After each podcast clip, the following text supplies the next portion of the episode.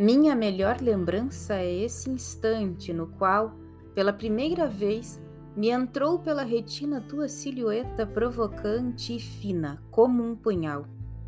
Depois, passaste a ser unicamente aquela que a gente se habitua a achar apenas bela e que é quase banal. E agora que te tenho em minhas mãos e sei que os teus nervos se enfecham todos em meus dedos e os teus sentidos são cinco brinquedos com que brinquei. Agora que não mais me és inédita, agora que compreendo que, tal como eu te vi outrora, nunca mais te verei. Agora que de ti, por muito que me des, já não me podes dar a impressão que me deste, a primeira impressão que me fizeste.